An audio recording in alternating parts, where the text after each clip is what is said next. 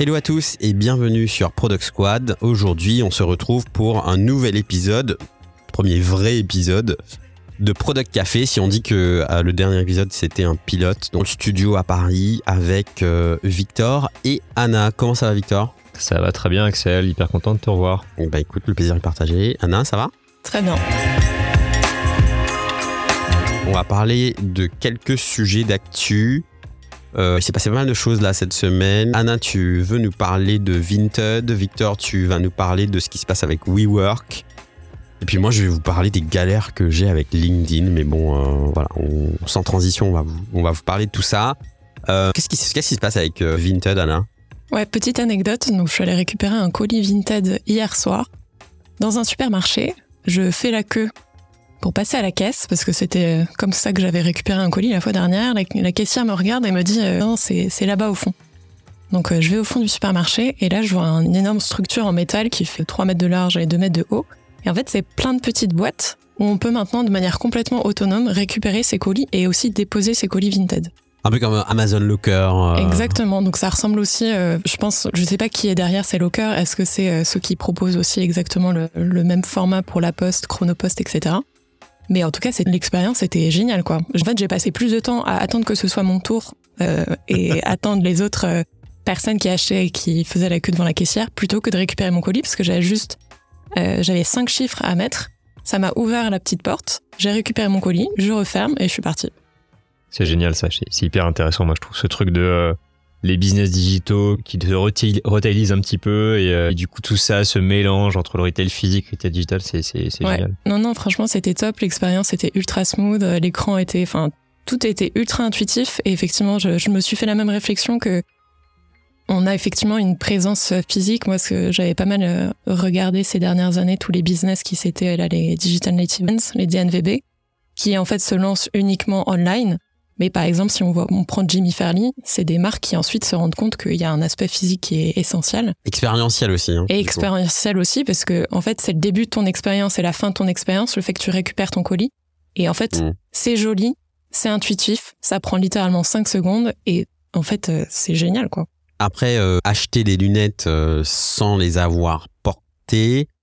Bon, on peut se poser la question. En même temps, euh, maintenant, tu peux acheter une Tesla en ligne. Donc, euh, tu vois, tout est, tout est possible. quoi. Sur les trucs euh, esthétiques, euh, moi, moi, pour avoir bossé chez L'Oréal sur des sujets un peu similaires, maintenant tu es capable de pas mal simuler moyennant des applications et de, de l'intelligence artificielle, de la computer vision, de à peu près pouvoir voir à quoi tu ressembles avec des lunettes. Donc Ouais. c'est pas si mal, mais je suis d'accord. Après moi, je, moi, je Il y a des limites quand même, euh, oui, tout à ouais. fait. Petite question pour moi. Est-ce que, une fois que tu avais vécu cette expérience Vinted, la valeur ou la perception de la marque, de la plateforme Vinted, euh, elle était améliorée pour toi Tu t'es dit, euh, ouais, franchement, euh, Vinted, là, euh, chapeau. Après, c'est peut-être une vue de l'esprit, mais comme j'ai pas de rapport physique avec Vinted, parce que ce que j'achète, c'est des vêtements d'autres marques, c'est vrai que c'est mon seul rapport physique à cette marque. Parce qu'une application, ça reste digital. Donc c'est vrai que je me suis dit, ah, c'est du solide. C'est marrant, c'est le premier truc qui me Ouais, c'est un qui- vrai truc. C'est un vrai truc, genre c'est. En plus, c'est une boîte qui est estonienne, je crois. Donc c'est pas du tout dans mon référentiel. C'est pas comme si on parlait de ces entrepreneurs. Je sais pas vraiment qui est derrière Vinted. C'est pas des personnes qu'on connaît en France. Ouais. Donc en fait, euh, ça me l'a rendu ouais plus. C'est du solide, c'est qualitatif, c'est une vraie entreprise en fait. C'est pas. C'est pas juste de la logistique. Enfin, C'est pas des shady guys mais euh, dans, un garage quelque Ouais. part. Quoi. Mm. Mais ça, pour moi, c'est la grande victoire d'Amazon. Ça, c'est la, le- la force d'Amazon, c'est d'avoir réussi à être un intermédiaire entre des vendeurs et des acheteurs et en fait avoir comme réussi à insuffler une, une image de marque, de qualité, de, d'excellence de service. Et ça, c'est, exceptionnel parce qu'en fait, Et euh, dans plusieurs sphères de ta vie, hein, parce En que plus. je trouve que, tu vois, au Royaume-Uni, euh, donc il y a, y a Whole Foods. Donc en fait, euh, quand, quand je vivais au Royaume-Uni, il y avait Whole Foods, il y a Amazon Fresh, y a, donc tu vois, y a, en fait, tu vois la continuité de tous les endroits où Amazon s'insère dans ta vie. Et en fait, dans les lobbies des grands bâtiments où on bosse euh, à Londres, il y a des Amazon Lockers. Euh, tu commandes un truc euh, en Prime, euh, le truc arrive le lendemain quasi systématiquement. Il y a Prime Now. Euh, à Londres, tu commandes un truc, euh, 30 minutes plus tard, le truc est chez toi. hein. Donc, du coup, ils ont là où là où je suis d'accord avec toi, Victor, c'est qu'ils ont vraiment trouvé un moyen de s'immiscer un peu partout dans ta vie euh, tu mates euh, Amazon euh, Prime Video, tu écoutes Amazon Music. euh, Enfin, c'est c'est ce Ouais, truc. c'est un euh, écosystème. ouais, c'est c'est- tu peux vivre Amazon quoi. C'est un peu flippant. d'ailleurs. En parlant de, re- enfin, de- du fait que le e-retail se, re- se redevient physique, à Londres, où j'étais il y a 2-3 semaines, j'ai vu un supermarché Amazon. Donc euh, ils refont aussi ce côté-là, euh, recréer cette expérience euh, effectivement euh, en présentiel avec, avec leurs clients. On parle de retail, on parle de bâtiments, euh, on parle de physique. Super bonne transition avec euh, la news de la semaine. Je sais pas si vous avez vu, mais euh, ça va pas très bien pour WeWork. Bon, bah, ça on le savait déjà. Euh, Est-ce que tu nous en dis un petit peu plus, Victor? Qu'est-ce qui se passe avec WeWork? Ouais, avec grand plaisir. Alors, euh, du coup, euh, un petit disclaimer et euh, je vais essayer de rendre à César ce qui est à César. Je, je me suis un peu basé pour cette analyse de WeWork et puis euh, sur celle de Luc la semaine dernière sur le, les, les posts LinkedIn et les articles de Benjamin Charles, qui est un consultant euh, en communication, donc qui, qui est très analytique et puis en fait qui a une plume extrêmement marrante. Donc juste, je vous lis euh, deux trois petites petites phrases sorties de ses articles sur WeWork. Donc euh, il y a deux trois mois, il avait publié un, un article qu'il avait intitulé WeWork, le colosse au pied qui pue. Et euh, bon voilà. et Je vois ce que tu veux dire quand euh, tu parlais de la plume. voilà, non mais donc assez catchy, j'ai bien aimé. Et hier, donc dans son post LinkedIn, donc il parlait de, de WeWork et de l'actu, puisque ça va pas très bien pour eux. Euh, Peut-être une ou deux phrases. Euh, le pognon, c'est juste de la croissance chère payée par des VC pour faire chier les VC des boîtes concurrentes, entre parenthèses souvent eux-mêmes. Et euh, une que j'ai bien aimée aussi, qui fait écho un peu à une discussion de la semaine dernière. Arrêtez de nous emmerder avec vos financements en faisant croire qu'une startup n'est pas- une entreprise comme une autre et que c'est normal de ne jamais tendre vers la rentabilité. Donc j'ai bien aimé, j'ai bien aimé cette plume, j'ai bien aimé ces, euh, ces mots et effectivement ça fait écho un peu à ce qu'on disait la, semaine dernière sur la déconnexion un petit peu entre les années de folie, de l'argent facile et, et la vraie vie. Donc WeWork hein, pour pour ceux qui qui ont pas tout suivi hein, et c'est tout à fait normal. Donc c'est une boîte qui permet de faire du coworking. Donc en fait ils vont louer des, des grands endroits et, euh, et donc ils vont louer bah cher et puis en fait ils vont euh, faire des micro locations euh, donc de bureaux au sein de cet endroit et donc ils vont pouvoir le louer euh, un peu plus cher. Et donc c'est un business model qui a l'air plutôt pas mal sur le papier, puisque en fait, bah, si je loue un grand entrepôt et puis bah, je vais pouvoir le louer un peu plus cher individuellement les, les emplacements à l'intérieur pour bosser. Et donc WeWork bah, se lance il y a une dizaine d'années, un truc comme ça. Euh, et, et au démarrage, ça marche bien parce qu'ils ont beaucoup de freelance qui viennent bosser. Le freelancing, ça se développe. Et, et donc, ce qui est bien, c'est que bah, les freelances, ils aiment bien l'agilité. Ils peuvent venir payer, puis payer la journée, puis, puis ils s'en vont. Donc, c'est c'est des logiques hein, de, de, en termes d'immobilier qui sont très très agiles, très très rapides. Euh, et pour les entreprises, c'est intéressant parce qu'une boîte aujourd'hui, si elle veut louer un, bâtiment, bah, elle est sur des beaux, euh, sur des contrats qui sont à assez long terme. C'est euh, du 3, 6, 9, donc ça veut dire c'est minimum 3 ans pour une boîte pour euh, occuper les locaux. Donc c'est quand même un gros engagement. WeWork, en fait, bah euh, voilà, une boîte concrètement, elle peut euh, contractualiser très très vite et partir dès qu'elle veut. Donc le truc marche bien en théorie. Le problème, c'est que comme on n'a pas assez de freelance, pas assez de petits occupants, petits locataires, euh, en fait, WeWork a été obligé de, bah, de faire venir de plus en plus de gros locataires, de grosses boîtes, donc plus d'argent, plus de loyers. Mais aussi, quand les, quand les, quand les locataires s'en vont, en fait, on perd, on perd de l'argent et on a du mal à, à gérer, on a des places vacantes. Et ce qui fait que, bon, alors je, je rentre pas dans tous les détails, mais en gros, euh, euh, ils ont, ils ont beaucoup, beaucoup de pertes. Je crois qu'en 2019, ils ont claqué un truc comme euh, à peu près euh, 6 milliards par trimestre. Enfin, c'est vraiment des, des, des sommes colossales. Ce qui fait qu'en fait, aujourd'hui, il y a à peu près 40 milliards d'euros qui ont été mis sur la table pour financer WeWork. Donc, on les a financés de deux manières. Euh, par de l'equity. Donc, l'equity, c'est euh, ma, ma boîte vaut 100 euros. Euh, je te permets de, de posséder 50% de la boîte si tu me donnes 50 euros. Donc, euh, voilà, ils ont fait euh, récupérer de l'argent pour financer leur croissance à hauteur d'à peu près 20, 20 milliards de dollars. Et ils ont également eu bah, des dettes auprès des banques. Donc voilà, j'ai ma boîte qui vaut 100 euros, j'ai envie de la faire grossir. Donc je dis à une banque, bah, prête-moi de l'argent pour que je la fasse grossir et je te verserai des intérêts. Et donc ils ont à peu près une dizaine de milliards d'euros également à rembourser. Donc euh, en fait aujourd'hui, euh, bah, WeWork ça marche pas, c'est pas rentable et ils ont énormément de dettes, ce qui fait que les les propriétaires bah, euh, ont dit que ça serait peut-être mieux de le, la passer en liquidation judiciaire puisque comme on l'a vu l'autre fois avec Luco, bah, Ouais. ça permet d'annuler les dettes.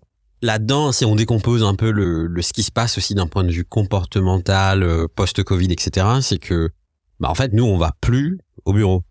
Et en fait, puisqu'on va plus au bureau, la valeur du bureau, elle est dépréciée. Parce qu'en fait, euh, t'as, t'as, t'as plein de bureaux qui sont vides. Donc, du coup, quand t'as été l'entreprise qui a fait des moves sur des achats emblématiques, iconiques de certains bâtiments, dont certains des plus beaux bâtiments de, de certaines capitales, quoi. Donc là, ça fait très mal, en fait, finalement. C'est ça le challenge aussi. Il y a un truc, il y a un truc très paradoxal en fait, parce que euh, en fait, euh, il y a un développement du freelancing, il y a un développement du coup théoriquement du télétravail et de ces espaces de coworking qui permettent de bah, d'aider les travailleurs de bosser. Et mais en fait, comme tu le dis aussi, en parallèle, il y a le côté où juste les gens ils déprécient un peu ce côté de bureau. Et en fait, là, WeWork aurait peut-être pu s'en sortir euh, hyper bien avec il y a plein de freelance et ils font du télétravail, donc en fait ils vont tous aller bosser chez moi. Au final, c'est plutôt bah euh, j'essaie de le vendre à des boîtes. J'essaie d'avoir des locataires qui sont des boîtes qui vont me payer cher. Et en fait ces boîtes ça marche pas. Elles vont pas aller chez moi parce que bah, leurs employés ont pas envie d'aller euh, d'aller dans ces, locaux parce que le, travail le lieu de travail est un peu déprécié. En tout cas depuis le covid euh, ça, s'est un peu réévalué à la baisse. C'est fou quand même de se dire que en très peu de temps finalement cette crise elle aura vu des entreprises qui étaient des des Goliaths, hein, des, des, superbes succès finalement potentiellement en liquidation, revendus ou rachetés pour des pour des modiques sommes. Euh, L'exemple qu'on avait pris de Luco, on avait parlé d'une valorisation à plusieurs centaines de millions d'euros, euh, potentiellement un rachat à 14 millions, c'est ça? Ouais c'était ça exactement. Et, et finalement euh, pour découvrir qu'il y avait plus de 50 millions euh, de dettes ou un truc comme ça. Donc euh, c'est quand même pas simple en ce moment pour les entreprises. Il fait froid dehors quoi en gros. Ouais, c'est ça. Après, si je peux, si je peux ajouter à ça, ayant travaillé dans un espace de coworking euh, quand j'étais en stage à Berlin en 2017, donc avant le Covid, c'est un business qui est très difficile parce qu'en fait, faut maîtriser les fondamentaux de l'industrie euh, du bâtiment, quoi.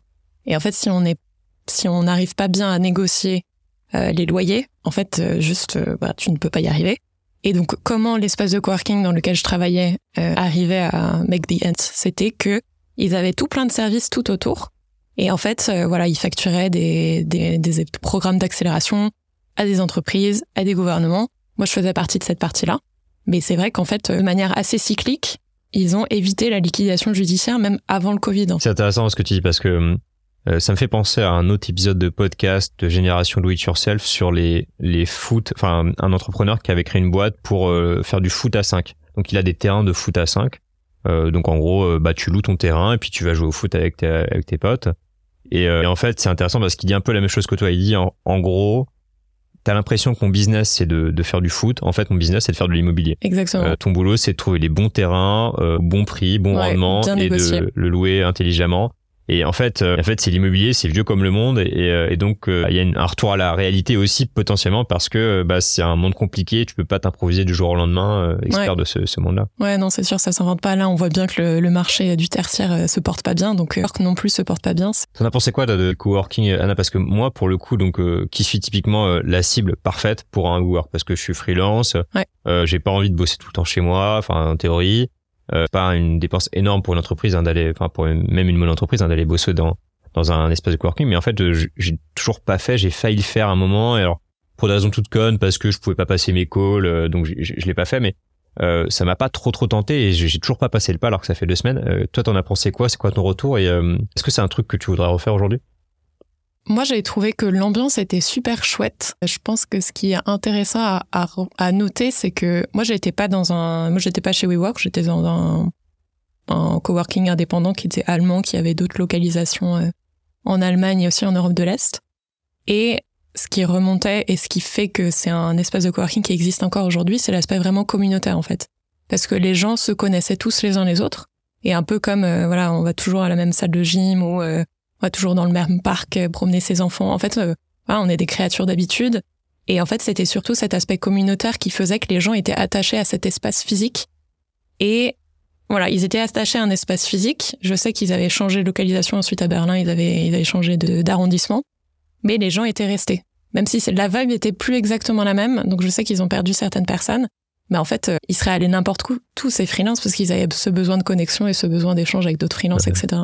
Ça me fait penser un peu à Station F typiquement où euh, en fait euh, je pense que bon Station F on sait c'est bien foutu hein, euh, je pense qu'il y a plein de locaux et plein de services et il y a des il y a un resto italien qui est super euh, qui s'appelle la Felicita euh, mais au-delà de ça je pense qu'en fait c'est le côté écosystème t'es euh, avec des avec tes pairs euh, qui vivent les mêmes choses que toi et oui il y a ce côté un peu seul. communauté ouais Mm. exactement Ouais, ouais. ce qui est intéressant aussi euh, avec euh, ces news autour de WeWork, c'est que euh, bon Adam Newman, le, le CEO de WeWork, euh, bon qui a quand même une certaine réputation, hein, euh, je vous laisserai aller faire vos propres recherches sur Google. C'est pas, c'est visiblement pas la fin pour lui puisque l'année dernière, en septembre, Andreessen Horowitz a écrit un article où il disait qu'ils allaient investir dans une nouvelle boîte qui allait être portée par Adam Newman, toujours dans le real estate, hein, toujours dans l'immobilier et cette fois-ci pour travailler dans euh, le residential euh, real estate, donc euh, passage d'un modèle plutôt B2B vers un modèle B2C. Et en fait, ça a été, si ça s'est fait, parce que je trouve ça un peu bizarre, on n'a pas eu plus de news depuis. En tout cas, si ça a été le cas, c'est le plus gros ticket unique que Andreessen Horowitz a jamais mis dans une boîte. Donc 350 millions de dollars en une fois. Euh, pour l'amorçage de cette boîte, une nouvelle boîte d'Adam Newman, l'ancien CEO de WeWork, qui s'appelle Flow, F-L-O-W. Et l'idée derrière, c'est comment aider euh, des personnes dans, dans un contexte de crise du logement à avoir une expérience différente d'avoir une maison. Donc ce que eux appellent euh, une maison, c'est c'est pas forcément euh, euh, le côté maison qui n'est pas un appartement, mais c'est le côté maison home quoi, un endroit où tu te sens chez toi. Et en fait, ils expliquaient que aujourd'hui, l'expérience d'achat euh, d'une maison, euh, est... moi, je la trouve très bizarre. Moi, je je sais pas ce que vous en pensez, euh, si vous êtes propriétaire ou pas. Moi, je trouve ça très bizarre que tu dois, pour le plus gros achat de ta vie, te baser sur deux visites ou trois visites qui durent 30 minutes. Moi, ça me dépasse, mais alors complètement. Je comprends pas ce truc-là. Moi, je me dis qu'il devrait y avoir un essai de 30 jours. Euh, une période d'essai, ouais. Tu peux vivre dans l'endroit et puis au bout de 30 jours, euh, décider si c'est OK ou pas, quoi. Un truc comme ça. Euh, et donc, et, et André et, Adam Newman parlent de voilà tout ce qui ne va pas dans l'expérience d'achat d'une maison, tout ce qui ne va pas dans l'expérience de location d'une maison. Et Flow a pour mission de créer des un système où euh, tu peux vivre en communauté avec des personnes. Alors, c'est très vague, on ne sait pas tout à fait ce qu'il va y avoir dans cette nouvelle boîte, mais tout ça pour dire que malgré donc ça fait pas mal de, de remous hein, à l'époque euh, donc malgré sa réputation pas mal de procès euh, autour de d'Adam Newman et, son, son comportement euh, au sein de l'entreprise d'abus de, de, pouvoir d'abus de position etc malgré ça voilà. André Horowitz dit ben nous on met 350 millions de, dollars dans cette nouvelle boîte qui va monter. Et non plus tard on sait toujours pas ce qui va se passer. Si vous allez sur le site de Flow il y a zéro information donc euh, voilà, je trouvais juste ça un peu intrigant quoi. Ouais, intéressant. Ça, ça me fait penser spontanément à. J'essaie de comprendre un peu mieux, mais est-ce qu'ils essayeraient pas de réinventer un peu le rêve euh, américain d'achat d'une maison? Alors il y a un peu de ça. Donc euh, quand André Horowitz en parle, ils disent bon, c'est des investisseurs, et je pense qu'ils savent vendre, ils savent vendre une idée, donc ils disent Adam Newman, c'est quand même un entrepreneur qui a su révolutionner la deuxième classe d'actifs la plus importante au monde, qui est commercial real estate. Et ils disent, ben, il a fait ça et on peut débattre de est-ce que ça a bien fonctionné ou pas, mais bon, bref, il a quand même réussi quelque chose. Et il dit, ben, maintenant, il va s'attaquer à la plus grande classe d'actifs au monde, qui est le residential euh, real estate. Et ils disent, euh, ben, en fait, il, il va tout repenser. Donc, euh, il y a deux modèles. Il y a le modèle de location, il y a aussi le modèle d'achat. Et apparemment, Flow va proposer quelque chose qui va révolutionner ces modèles-là. Donc, euh, moi, je suis un peu sur ma fin. J'attends de voir. Affaire à suivre. Voilà, ce qu'ils vont proposer, quoi. Ouais, ce qui est sûr, c'est que, euh, en fait, derrière le, la question qu'on pose, hein, c'est, c'est étonnant qu'un entrepreneur ait autant de facilité à récupérer autant d'argent compte tenu du fait que est-ce qu'il, enfin voilà, est-ce que c'est la bonne personne, est-ce que c'est le bon cheval sur lequel miser? Et, et, je pense derrière, il y a, y a, vraiment ce sujet de un peu l'endogamie du monde de l'entrepreneuriat où en fait, en fait, t'as monté une boîte, donc en gros, c'est un peu des cicatrices que t'as et que t'es que t'es échoué ou pas, euh, en fait, c'est pas très grave. T'as as fait l'expérience et donc on va on va remiser sur toi potentiellement. Euh, ce qui est pas forcément bien ou mal. Hein, je j'ai pas vraiment de jugement de valeur là-dessus. Euh, c'est un fait qu'aujourd'hui, quand on a déjà monté une boîte, c'est plus facile de relever des fonds pour monter une autre boîte. Euh, et donc c'est voilà, je veux dire, c'est un investissement, c'est une décision compliquée. Et donc, il faut se baser sur des signaux qu'on a. Et donc, bah, la meilleure manière d'évaluer si ça va être un bon entrepreneur, c'est effectivement s'il a déjà monté une boîte, c'est intéressant. Mais il y a ce côté endogame où, en fait, ça veut dire que un outsider va jamais réussir euh, à, lever des fonds pour, pour faire quelque chose. En tout cas, c'est plus compliqué. Et donc, ça, c'est un peu, c'est un peu, ça peut être un peu problématique, je trouve. Donc ça, c'était pour WeWork. Je pense c'est un sujet euh, super intéressant. D'ailleurs, si on a un update euh, sur les semaines à venir, on pourra en reparler. Et moi, je voulais vous parler de LinkedIn, de ce qui se passe avec mon LinkedIn. Je pense que Victor, tu vas pouvoir m'aider. Si vous me suivez un petit peu sur LinkedIn, vous verrez que je ne poste pas aussi souvent qu'avant. En général, je postais tous les jours, littéralement, sauf le week-end, tous les jours de la semaine. Maintenant, euh, voilà, je suis un petit peu moins impliqué, mais bon, euh, j'ai j'ai d'autres priorités aussi. C'est c'est la vie est, faite ainsi. Euh, mais j'aimerais bien comprendre quand même ce qui se passe parce que il y a une époque où euh, je postais une vidéo, où je postais un, du texte avec une image et j'avais, euh, je sais pas, un certain niveau d'enga- d'engagement dans la même journée, donc euh, plusieurs milliers d'impressions. Et aujourd'hui, euh, je poste, euh, je fais les mêmes posts ou, relativement euh, similaires et j'ai très peu d'engagement, peu de likes, peu de commentaires et je me questionne sur est-ce que l'algorithme de LinkedIn me punit ou en gros, est-ce que si je fais pas un cheat sheet aujourd'hui, c'est mort quoi Genre j'apparais sur le, le feed de, de, de personnes. Donc je vois bien qu'il y a une forme de templétisation euh, des posts LinkedIn autour de moi qui d'ailleurs m'exaspère euh, énormément parce que bah, j'ai l'impression que finalement tout le monde se plie au, jeu de l'algorithme et bon bah on, fait ce qu'on peut pour avoir le- l'engagement qu'on souhaite. Et il n'y a aucun jugement de valeur là-dessus, c'est juste que ben le résultat c'est que mon flux LinkedIn c'est des posts qui se ressemblent tous, exactement les mêmes formats. Des fois on est franchement borderline mot pour mot parce qu'en fait on a trouvé une recette qui potentiellement allait fonctionner. Moi ce que ça me ce que ça me pose comme problème c'est que moi j'adore euh, LinkedIn parce que ça me permet c'est mon premier moyen de connecter avec euh, ce groupe de personnes qui me suit mais aussi c'est aussi un moyen pour moi d'apprendre. Euh, et là ben je vois que je vois qu'il y a quelque chose qui s'effrite euh, je sais pas euh, ça me ça me froisse un peu et puis j'ai pas envie de d'aller trop loin dans le fait de rentrer dans le game de l'algo et, et de commencer à faire des templates de posts. Voilà, ça me saoule, quoi. Est-ce que docteur Victor, euh, vous avez Hmm. des vous avez des solutions pour moi vous Mais plaît je, je comprends, hein, je comprends très bien. Effectivement, c'est c'est compliqué. Euh, En fait, ce qu'il faut comprendre, il y a, il y a deux éléments très importants à comprendre. Le premier truc, c'est que LinkedIn, c'est euh, c'est un réseau social et tous les réseaux sociaux fonctionnent de la même manière. Il y a une offre de contenu, une demande de contenu. Donc, j'ai les gens qui produisent du contenu, j'ai les gens qui consomment ce contenu. Et l'enjeu de ces plateformes-là, donc ça concerne LinkedIn, ça concerne Facebook, Twitter, Instagram, Pinterest, enfin, n'importe quel réseau social. Il faut réussir à équilibrer les deux. Et donc, euh, et donc en fait, LinkedIn a envie de garder sa demande suffisamment euh, intense pour que les gens ils aient envie de venir pour consommer du contenu, pour qu'ils passent du temps sur la plateforme et puis que derrière ils, bah, ils, achètent de la pub, des choses comme ça. Euh, et donc euh, LinkedIn bah, essaie de garder l'offre de contenu, la production de contenu la, la meilleure qualité possible. Et donc la manière basique de LinkedIn de, de, de faire que le- l'offre soit de, de bonne qualité, c'est de euh, rendre ça plus difficile d'avoir des posts qui percent, euh, qui font de l'engagement, parce que leur hypothèse, alors bon, moi je, je, je, je suis pas chez eux, hein, mais leur hypothèse à mon avis, c'est de dire si c'est plus dur, j'aurai juste les meilleurs qui vont rester, à la fois parce que bah ils vont être plus persévérants, à la fois parce que les gens vont euh, continuer à les liker, et donc ça me permettra Clairement, de je fais faire. pas partie de ce segment-là. hein. Non, mais c'est très darwiniste comme approche. Ouais. euh, Donc en fait, je vais mourir, quoi. Super, merci. alors voilà, ça c'est le premier élément. Du coup, le deuxième élément, c'est que euh, LinkedIn, c'est un réseau social qui est assez jeune. C'est-à-dire que si on compare LinkedIn à Twitter ou Facebook, euh, Facebook et Twitter, ça fait beaucoup plus longtemps que ce sont des réseaux sociaux où on partage de la connaissance, du contenu. LinkedIn, on va dire, c'est depuis 2008, 2018, 2019 que ça a vraiment développé. Et euh, parce que historiquement, hein, moi, quand je, je me suis créé mon compte LinkedIn, je sais plus en 2012-2013, c'était bah, ton CV en ligne et voilà, Ouais. et c'est tout. Euh, c'était pas pour partager du contenu, c'était je cherche un job. Donc, euh, donc LinkedIn euh, aujourd'hui, en tant que plateforme de contenu, c'est assez jeune, en 2008, 2018, 2019. Ce qui fait que, euh, bah, au début, quand tu crées un réseau social, tu as besoin de créer beaucoup d'engagement, que ce soit facile pour un créateur de faire de l'engagement parce que bah, tu as besoin d'avoir du contenu, une masse critique de contenu, et donc tu vas faire plaisir aux producteurs, et donc tu vas faire que bah, les, les contenus marchent très bien. Et petit à petit, ta plateforme, elle, bah, elle va avoir de plus en plus de créateurs, et elle va vieillir, et donc bah, tu vas pouvoir réduire un petit peu cette facilité de faire du reach.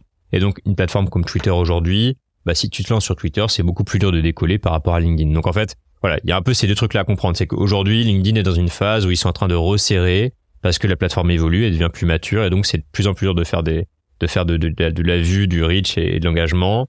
Euh, moi, la seule recommandation que j'ai, c'est que en fait, si tout le monde fait la même chose, pense que c'est bien de garder sa, sa tonalité, de se différencier. Euh, je pense qu'à terme, c'est ce qui va faire la différence. Et, euh, et, euh, et, surtout, en fait, le plus important, c'est d'être authentique et de faire ce qui nous fait plaisir. Donc, euh, moi, moi, j'aime pas faire des posts templates non plus comme ça, donc j'en fais pas. Ça marche un peu moins bien, c'est pas très grave. Je pense que ce qui compte, c'est d'être aligné avec soi-même et, à la fin, ça fait, ça fait la différence. Donc, conseil pour moi, je continue à faire ce que je fais, quoi. Exactement. Ok, cool. Exactement. Eh ben, merci beaucoup. Euh, j'ai bien aimé, euh, on a essayé de faire euh, un format cette fois-ci, comme on dit en anglais, short and punchy. L'idée, c'est qu'on se parle un peu tous les 15 jours, tous les trois. Dans le prochain Product Café, je vous proposerai de revenir sur un épisode de Product Squad. Ça nous permettra de creuser un petit peu plus et peut-être inviter une personne à venir partager son regard, un regard extérieur sur un, des sujets du moment.